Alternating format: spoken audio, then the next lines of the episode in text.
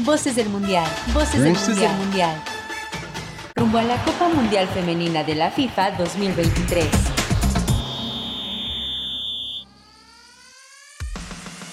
Hola Red Escuchas de Violeta Radio, somos el equipo de Somos Versus en un nuevo capítulo de nuestro programa Voces del Mundial. En el programa de hoy les vamos a compartir las historias de las selecciones que han hecho historia por primera vez en su país, marcando un antes y un después en la historia del fútbol para las nuevas generaciones. Eh, como bien sabrán, mañana se cierran la fase de grupos y los resultados que hemos visto han roto las quinielas de la mayoría de nuestros radioescuchas. Eh, por ello, el día de hoy nos acompaña en este gran espacio Ana Luisa Quiñones, Marcela Contreras, y Dio Jiménez. Bienvenidas y comenzamos para platicar sobre qué hemos visto en esta primera parte del Mundial en este cierre de la fase de grupos. ¿Qué tal Ingrid, compañeras? Me da un gusto enorme saludarlas a ustedes y a todos los radioescuchas. Eh, sí, sin duda ha sido un, un gran inicio, una gran fase de grupos de este Mundial, de esta Copa Mundial Femenina de Australia-Nueva Zelanda 2023 en la que pues ya hemos tenido a las primeras eh, selecciones que han sido eliminadas de esta Copa Mundial selecciones entre las que siete de estas pues eh, fueron debutantes, siete de las ocho debutantes ya, ya fueron eliminadas. También mencionar que algunas de estas selecciones que fueron eliminadas eh, vienen arrastrando temas de derechos humanos y creo que al final eso también ha mermado un poco a las jugadoras, como es el caso de Zambia. Y también me parece que de repente por ahí hemos visto grupos muy cerrados y hay selecciones que tal vez no esperábamos que fueran a estar eliminadas en fase de grupos, pero bueno, así fue como pasó. Así es, por ejemplo, eh, la selección de Costa Rica, que era su segundo mundial, que lamentablemente no pudimos mejorar el rendimiento que tuvimos en Canadá 2015, que fue lamentable toda la participación de la selección femenina y todo el proceso en general, donde teníamos desde casi que el 2022 sin ganar un partido, o sea, ya sumamos 12 partidos sin conocer la victoria, mm, con resultados extraordinarios también, parte de las quinielas del mundial, ¿verdad? Por ejemplo, la derrota España-Japón, creo que es una de las que rompió las quinielas, yo sinceramente no me la esperaba y aún así sigue dando sorpresas este mundial y es lo bonito, ¿no? Que, que todas las selecciones vayan haciendo su propia historia en este nuevo mundial. Totalmente de acuerdo. ¿Cómo están todas y todos? Eh, los radioescuchas de Violeta Radio, el equipo Versus también. Em, eh, de verdad que sí es un gusto volver a, platicar con ustedes en, en Voces del Mundial, eh, que tenemos una, una mexicana, una tica y una chapina, que es este, creo que este episodio es bastante especial em, por lo que estamos comentando acerca de, nuestras reacciones, ¿no? Em, y, y sí, verdaderamente estas elecciones que han sido participantes durante estas dos fases de grupo eh, nos ha llamado muchísima la atención. Eh, probablemente seamos inexpertas también en el campo de juego de estas elecciones, ¿no? Para, para llamar este mundial como rompequinielas, como fue Qatar 2022, eh, pero nos está sorprendiendo de otras maneras totalmente inadvertidas. O sea, están, estamos alborotando como nichos, ¿no? Eh, hay muchísimas expectativas, eh, hay equipos eh, debutantes, así como Panamá y Costa Rica, que es como nuestro orgullo centroamericano y nuestras referentes, que más adelante vamos a hablar un poquito acerca de esto porque tiene una participación muy, muy significante, ¿no? para nosotras centroamericanas y por supuesto para todas, para que aprendamos acerca de, de qué es lo que se necesita o, qué se necesita para el fútbol femenino para llegar a la altura de pasar este tipo de competición tan fuerte, tan, tan intensa y tan poderosa para hacer la clasificación a, las mejores del mundo, que ese es como un mega papel. Em, yo le digo rompequinielas a este mundial porque se están rompiendo paradigmas también, ¿no? Y, eso es lo que, lo que nos llama la atención muchísimo. Y nosotras, eh, curiosamente, nosotras tres, Marcela, Dio eh, y yo, estamos como en un grupo de trabajo en el taller de Semos Versus que hemos compartido puntos diferentes, nos ha llamado la atención temas diferentes, pero sobre todo eh, hablar de fútbol y del protagonismo que tienen estas jugadoras es algo que, que vamos a sacar los trapitos al sol poco a poco, ¿no? Yo creo que para eso estamos, para expresarnos y para formar parte de este, de este tipo de, de periodismo alternativo para dar a conocer todas estas cosas. Sí, creo que coincido con lo que dice Ana Luisa. Al final esto también se trata de contar historias diferentes, de no irnos solamente por, pues por lo mismo de siempre, ¿no? De hablar solamente de resultados, sino también de, de los temas que, que van más allá de solamente el juego, porque al final creo yo que que los resultados también se ven mermados por cosas y situaciones que pasan, y ya lo había mencionado al inicio, como en el caso de, de Zambia, que pues justamente previo al Mundial, pues una de las jugadoras declara que el director técnico de la selección de Zambia pues es un abusador sexual.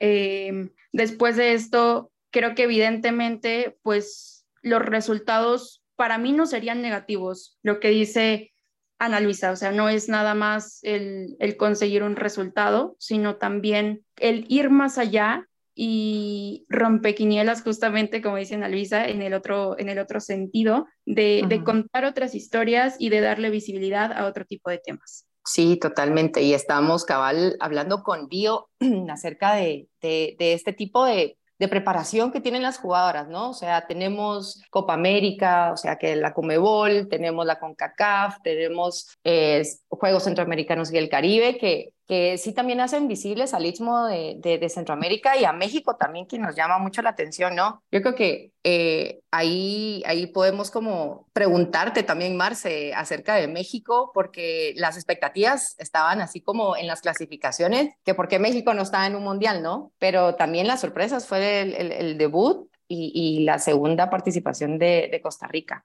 Sí, justo quisiera hablar súper rápido del tema de México para darle el micrófono a Dio y que nos cuente sobre Costa Rica, porque seguro que ella tiene la mayor información. Pero yo algo que siempre he pensado en particular sobre la selección mexicana femenil y que yo sé que, muchísima gente estaba muy emocionada y me incluyo con esta selección, con esta generación por la creación de la liga, entre otras cosas. Em, algo que siempre he pensado es que para mí esta no era la generación, para empezar porque realmente las jugadoras no tuvieron una formación. Claro que había centros de formación, estaba el fútbol universitario, pero no el nivel de formación que, por ejemplo, tiene la sub-20 que, que ganó el premundial que ya es muy diferente a la formación que, que, tuvieron la generación actual y que incluso vienen de otras generaciones atrás que claro que tuvieron más experiencias en cuestión de, de mundiales y demás, pero creo que al final eso también eh, pues afectó un poco el que México pudiera ir al mundial. Y no solo eso, creo que todo mundo en realidad quería ver a México en ese mundial con la calidad de jugadoras que, que venían. En mi parte, yo sigo la Liga Femenil desde sus inicios y todos creíamos que con Mónica Vergara iba a ser la generación y lamentablemente no se da la clasificación y creo que eso fue como un baño de agua fría, ¿verdad? Porque si, por ejemplo, comparamos la Liga de Costa Rica, que está desde el año 97, con la Liga de México, aunque lleva solo seis años, por ejemplo, a nosotros nos llevan años luz en, en preparación, en, desarrollo de jugadoras y demás. Entonces sería todo un tema de ver qué fue lo que pasó y qué fue lo que, lo que, lo que dejó de ser para que México no clasificara y, por ejemplo, que se lograra la clasificación de otros equipos. Creo que eso es todo un tema del cual podríamos recortar muchísima tela, por ejemplo, pero sí, este, por ejemplo, Costa Rica, eh, pues jugó bien ese premundial. Sin embargo, siempre que ya, eso es un punto a tocar muy alto aquí, cuando nos toca contra México, contra Canadá o contra Estados Unidos, siempre perdemos. Creo que no estamos a nivel todavía de esas confederaciones. Uh -huh. Acá se hace, por ejemplo, el torneo de, de un CAF y que se hace Juegos Centroamericanos y el FIFA Forward y demás. Y lo ganamos, como nos dijeron ayer en, en un programa que hice yo, ustedes van a esos torneos y con una galletita en la mano y un café lo ganan. Pero cuando se tienen que enfrentar a, a, a ya potencias, o sea, nos arrasan. Y en, ahí tengo un punto alto para, para la selección de, de Guatemala, ahora que están con nosotros, que por ejemplo en el torneo de la sub-17 que hubo ahorita el último en San Salvador, eh, nos costó ganarle a Guatemala, nos costó muchísimo y al final fue por un gol al último minuto que Costa Rica se queda con el, con el trofeo. Entonces, no sé Correcto. si Costa Rica está retrocediendo o si Guatemala y los demás países ahora sí le están metiendo más al fútbol femenino para que ya todo sea mejor y que vengan pues mejores condiciones y por supuesto mejores retos para las elecciones. Súper, sí, total. O sea, yo estoy en la, en la misma página de Guatemala y, gracias por sacar a mi selección eh, querida porque se me salieron, ustedes fueron testigos que se me salieron las lágrimas un poco cuando participamos en los centroamericanos y el Caribe, porque tenemos mucho tiempo de no estar activas, imagínate, pero tocando ambos temas de referencias y de formación, todo va en el mismo, plato. Por ejemplo, nuestras referentes eh, más cercanas, se podría decir, en terreno, o perdón, o en territorio, México, por supuesto, la Liga Femenil Mexicana es lo máximo, lo máximo. Eh, Igual la liga, la liga de Costa Rica también es lo máximo, la, la de Panamá es lo máximo, o sea, yo, y yo siento que estas competiciones existen pues para, para medir la vara de la formación en la que estamos, ¿no? O sea, a veces ni siquiera nos, las federaciones tienen equipos para participar, ¿me entendés? Y, es como algo que, que tú como fan y como deportista y como periodista decís, bueno, o sea, ¿qué podemos hacer para que nuestra ayuda influya en nuestras federaciones y así tener este tipo como de formación? Porque nos llevan luz. O sea, por ejemplo, a Guatemala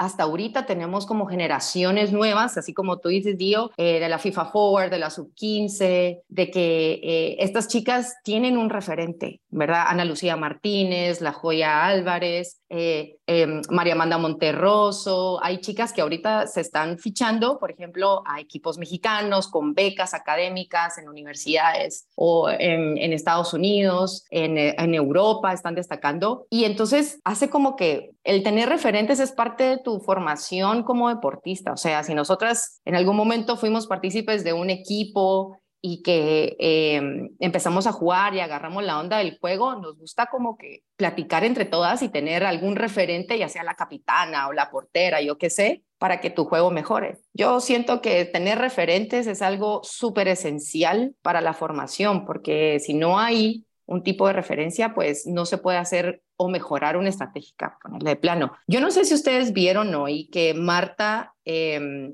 Viera dio un comunicado de prensa antes de su juego de Brasil, ahorita en, en la fase de grupos, eh, y, y, mencionó que ella no tenía ningún referente.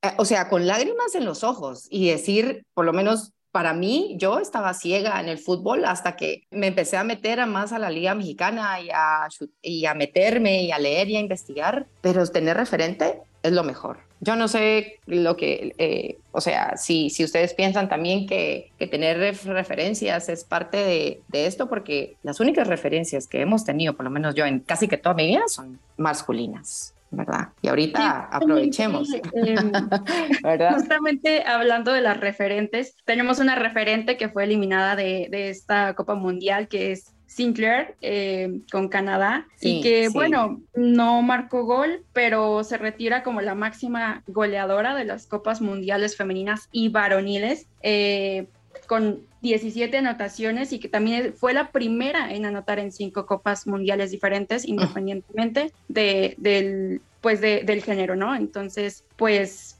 bueno, ahí tenemos cómo ha sido hasta ahora este Mundial. Muchas, muchas gracias eh, pues a todas. Eh, sin duda alguna, como dice Ana Luisa, este mundial ha roto quinielas a nivel mundial. Y pues eh, muchas gracias a toda nuestra audiencia por escucharnos. Eh, les recordamos que pueden encontrar pues esta otra cara del mundial en nuestra página web y también en nuestro micrositio que es www.versos.mx. Eh, donde estaremos publicando y visibilizando estas historias que nadie ve, pero que son importantes mencionarlas. Eh, también destacar que todas estas notas son realizadas por las participantes de nuestro taller de capacitación para la cobertura del Mundial Femenil este año. Y vamos a un corte y en un momento regresamos para continuar con el segundo bloque. Muchas gracias a Violeta Radio por el espacio.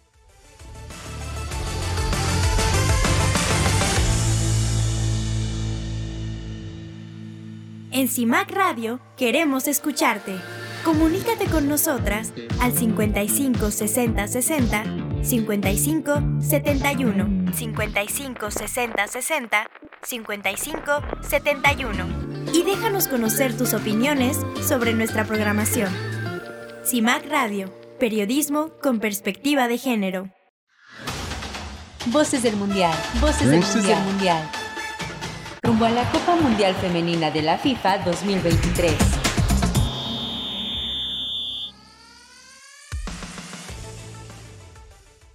Regresamos a Voces del Mundial. De nuevo agradecemos el espacio a Violeta Radio y le recordamos el número en cabina es 5560605571. Y recordarles nuestras redes sociales es arroba Violeta Radio en Twitter y Violeta Radio en Facebook.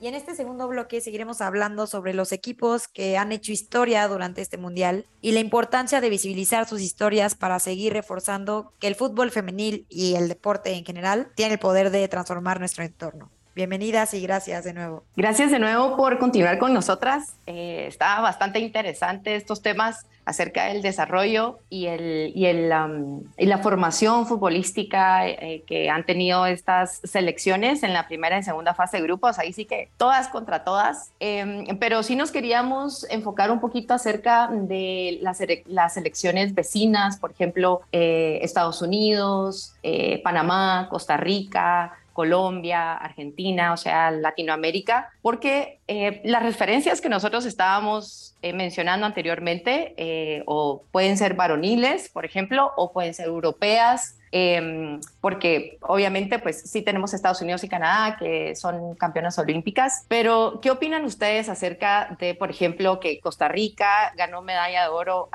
al, coronarse campeonas de los Juegos Centroamericanos y el Caribe, por ejemplo? O sea, antes de este mundial, ¿no? Y hay como varias cosas que sí podríamos destacar acerca de estos países cercanos para tener como más amplitud y visibilidad de nuestro deporte continental, se podría decir. ¿Qué opinan ustedes? O sea, por ejemplo, eh, Amarelis eh, de Mera, que es una de las máximas goleadoras también de Panamá, eh, tiene, por ejemplo, 22 goles anotados. ¿Ustedes sabían como que todo este, este tipo de información de los torneos de UNCAF, de la CONCACAF, están bien interesantes, ¿no? Sí, están muy interesantes sobre todo porque creo que pocas veces profundizamos en ello. Em, en lo particular, digo, claro, en México tenemos nuestras referentes, en Guatemala tienen sus referentes, en Costa Rica, por supuesto que también tienen sus referentes y las demás selecciones, em, tanto centroamericanas como selecciones de CONCACAF, dejando a un lado a Canadá y a Estados Unidos, no porque, este, no porque no sean bienvenidas aquí, sino porque sabemos que las realidades al final son muy distintas y las jugadoras no viven la misma, eso, ¿no? No viven la misma realidad unas y otras. Entonces, em, también Ahora, por ejemplo, creo que en el caso de Panamá, muchas niñas pueden voltear a ver a una Marta Cox, una Marta Cox que como ya ustedes lo comentaban anteriormente, pues juega en una liga MX femenil, que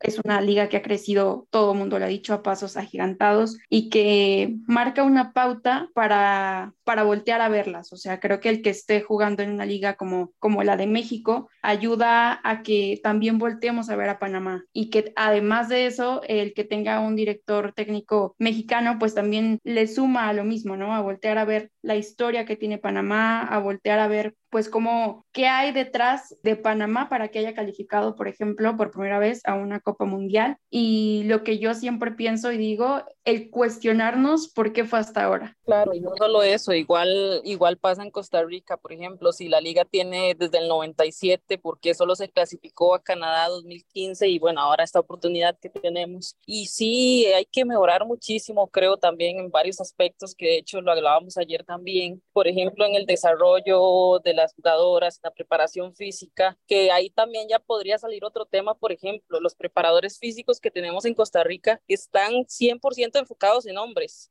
no tienen un plan específico de trabajo para mujeres y eso ha afectado a varias jugadoras con todo el tema de esto del ciclo menstrual y demás, que es cuando se dan las lesiones del ligamento cruzado. Hemos tenido alrededor de 15 o 20 jugadoras que han tenido lesiones de ese tipo y de hecho hay una jugadora en específico que ha recaído tres veces de la lesión, por ejemplo. Entonces yo pienso que no es solo el desarrollo de, de no sé, de lo táctico y lo técnico de las jugadoras, es un trabajo en conjunto que se debe hacer para que logremos mejores cosas y más cosas. De hecho, ayer en el, antier, perdón, el partido de Costa Rica, no sé si ustedes vieron, por ejemplo, como las jugadoras de Zambia le ganaban la espalda a nuestras centrales y la velocidad que tenían y el físico. Entonces uno dice, bueno, ok, las mejores jugadoras del país están en esa selección. Entonces, ¿qué podemos esperar en la Liga de Costa Rica? ¿Cómo podemos mejorar para que las condiciones se vayan dando? Entonces, son muchísimos puntos que necesitamos ir mejorando para el desarrollo mismo del fútbol, ¿verdad? Claro, totalmente. Pero, ¿y si, por ejemplo, está, está súper realista lo que decís y es como básicamente una de las bases de la, de la formación de la jugadora. No, es más, o sea, eso es una de las bases de la formación de toda mujer en los deportes, en cualquier disciplina, ¿no? O sea, yo, yo siento que em, sí se tiene que investigar muchísimo. Es un campo desconocido también para nosotras las mujeres, ¿no? O sea, darnos espacio entre nosotras, apoyarnos entre nosotras, visibilidad, o sea, hacer visible eh, los proyectos de otras, etcétera. Y este tipo de investigación de lesiones y todo tiene un porqué, seguramente. O sea, todavía eh, hemos visto estas, estas, estas megas empresas o farmacéuticas que han estado como que haciendo sus investigaciones. Eh, la FIF Pro también ya, ya, le llamó la atención muchísimo esto. Entonces, la atención está ahí, ¿verdad? Lo único es que yo siento que tenemos que ser algo pacientes para eh, esperar estos resultados, pero también al mismo tiempo exigir los espacios, ¿no? O sea, por ejemplo, Marta Cox jugando en el Pachuca, ella juega en el Pachuca, ¿no, Marce? Si no estoy mal. Sí, sí, sí, Finalista, por cierto, del torneo pasado. Eso es lo que, es lo que iba a mencionar. Subcampeona, más bien, subcampeona. Subcampeona, sí, el, el, estilo de Marta Cox, que, que juega con Panamá, o sea, vos podés ver el estilo que juega en Pachuca y el estilo que agarra en Panamá. Yo siento que ese tipo de mezcla y experiencia que estas jugadoras están teniendo en estas ligas latinoamericanas. Por ejemplo, está el Club Ñañas de Colombia, Tauro, eh, Independiente de Panamá, que están dentro de la eh, nómina de las jugadoras convocadas ahorita. Por ejemplo, el Saprisa. Hay jugadoras panameñas que están jugando en la Liga de Costa Rica y costarricenses que están jugando en la Liga panameña. También yo creo que Marta Cox es la única que está jugando en México, pero por ejemplo, no nos podríamos, o sea, nos podemos medir y jugar con Zambia, sí, por ejemplo, sí, totalmente. Pero si nos vamos así como que mucho tiempo atrás, y voy a ser súper corta en esto, es, por ejemplo, em, las razas también influyen muchísimo, ¿no? O sea, las razas caribeñas, eh, las razas africanas, perdón, en, los países caribeños, eh, todo lo que nos dejan este tipo de descendientes eh, se ve y se, se compara en el fútbol y en el deporte, pero Así que, como dice Carolina, ¿no? Que nos tratemos con un poquito de ternura también. Está bien que nos, exigir, que nos exigimos y que exijamos a nuestro deporte, pero también eh, que nos demos cuenta del avance que están haciendo. Yo, orgullosísima, digo, de verdad, de Costa Rica, equipón, me encantó. Yo desde el momento uno las apoyé con todo mi corazón, igual a las panameñas, porque, ah, o sea, son nuestras referentes, pues. Pero sí, ahí van como una mezcla de, de, de nacionalidades y entre todas, pues nos estamos echando, echando porras en, en Latinoamérica. Porque si no, ¿quién? ¿Verdad? O sea, básicamente. Sí, yo coincido con, con, lo que dice Dio, o sea, no solamente es exigir como, porque por ejemplo acá en México y yo creo que en general en el fútbol, eh, es mucho de hablar acerca de los directores técnicos, ¿no? Si, si la, la convocatoria fue la ideal, si la, el 11 fue el ideal, si realmente el director técnico es el que tiene que ser y, y sí es importante, sí es un tema importante, pero como lo dice Dio, hay que ir mucho más allá, em, como el tema de las lesiones, el tema de que no se tome en cuenta la, la menstruación, porque volvemos a lo mismo, es un tema de androcentrismo, que justo era lo que veíamos en algunas de las clases, el cómo no hay perspectiva de género y la perspectiva de género no va solamente desde lo, lo que nosotras podemos hacer como periodistas, sino también desde lo que se hace desde la medicina, desde los entrenamientos, desde todo un conjunto de cosas que, como lo dice Dio, son un parteaguas y son fundamentales para que realmente una, una selección femenina pues pueda trascender. Por ejemplo, acá, digamos, en puntos positivos por resaltar, tampoco vamos a criticar todo lo malo, pero por ejemplo, las elecciones, las primeras que hubieron acá en Costa Rica, tenían que usar el uniforme de los hombres, el que les sobraba. De hecho, tengo la historia de una jugadora, por ejemplo, que ella decía, el uniforme me quedaba gigante porque ella mide como 1,50 y el jugador que usaba el uniforme medía como 1,85. Y aún así, pues lograron dar la cara por Costa Rica muchas veces. Además de esto, pues ya se les da una mejor atención, concentraciones, se les están dando fogueos, tal vez no los que uno pensaría que fueran suficientes, y, pero sí, ya, ya por ejemplo se van consiguiendo patrocinios y marcas, entonces eh, se ha ido dando puntos de mejora, no tal vez a una velocidad tan grande como lo ha alcanzado México, por ejemplo, pero sí siento que hemos ido avanzando en Costa Rica. Yo soy fan de Costa Rica, ya te lo dije. Aquí tienen a una chapina haciéndoles porras como, como quieran. Y, y, fascinada, pues, porque es que es como una representación centroamericana, ¿no crees? O sea, referente Shirley Cruz, por favor. Es, es Janet Bailey eh, de, Panamá, Amarilis de Mera también. O sea, todas las participaciones que han tenido eh, han sido como, como bastante fuertes y referentes.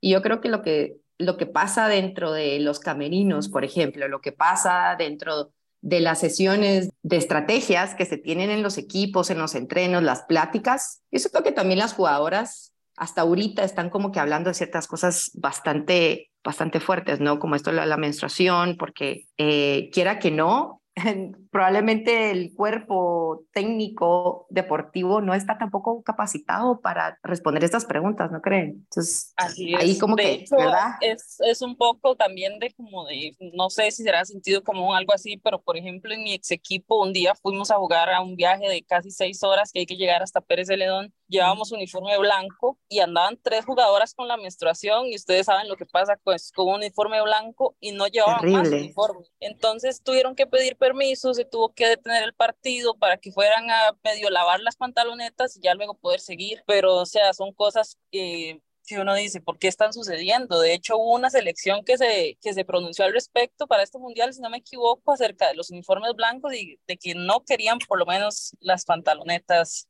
de ese color. Sí, sí, sí. Y también que, que Nike lanzó un short deportivo que absorbe eh, líquidos, ¿no? Por, por la menstruación para evitar accidentes. Pero aquí que se haga eso, por ejemplo, es súper incómodo. Aún así, ya tener la menstruación. Yo como atleta, o sea, como ex atleta, cuando a mí me venía la menstruación era imposible. El primer día, imposible. Y era una cosa que yo no me trataba ni siquiera con ternura, ni siquiera con, con amor para decirme, mira, tomate este día para descansar, sino que yo me quería demostrar así como que machita, ¿verdad? O sea, yo lo puedo. Imagínate no tener la ropa adecuada. Yo me ponía un mega un, un, mega suéter en la cintura para que ni se me notara la toalla, pues sentía que se me iba a caer por un lado.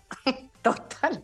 Sí, claro, y bueno, no, tendríamos infinidad de temas por hablar realmente. Eh, creo que más bien ya se nos está acabando el tiempo, pero de verdad agradecemos a, a Somos Versus y a Radio Boleta por darnos este espacio para poder hablar de temas que aún no salen en la mesa y que pues tenemos que ir abriendo esos espacios para poder llegar a más personas y que el fútbol femenino vaya creciendo. De mi parte, Dios Jiménez, de verdad, gracias por acompañarnos y no sé si tienen ya la despedida a mis compañeras y nos escuchamos en una próxima edición. De verdad, muchas gracias. Sí, 30 segundos. Eh, el fútbol les pertenece a todas las personas del mundo, a todas, a todos y a todos. Entonces, sí, muchísimas gracias a Violeta Radio, a Somos Versus y también el programa de Voces del Mundial por el espacio y a mis compañeras también, Ingrid, Claudia, Marcela y Dio por estar y acompañarnos eh, en estos minutos de fama, en nuestros pocos minutos de fama. Gracias. Y gracias a todos. Igualmente agradecerles a mis compañeras y a los radioescuchas que eh, estuvieron aquí atentos para conocer y empaparse mucho más acerca de esta Copa Mundial Femenina de Australia-Nueva Zelanda 2023.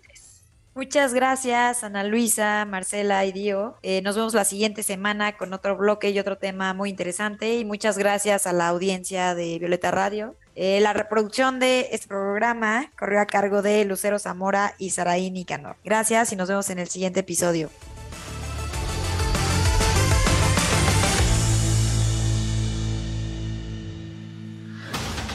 Voces del Mundial. Voces, del mundial.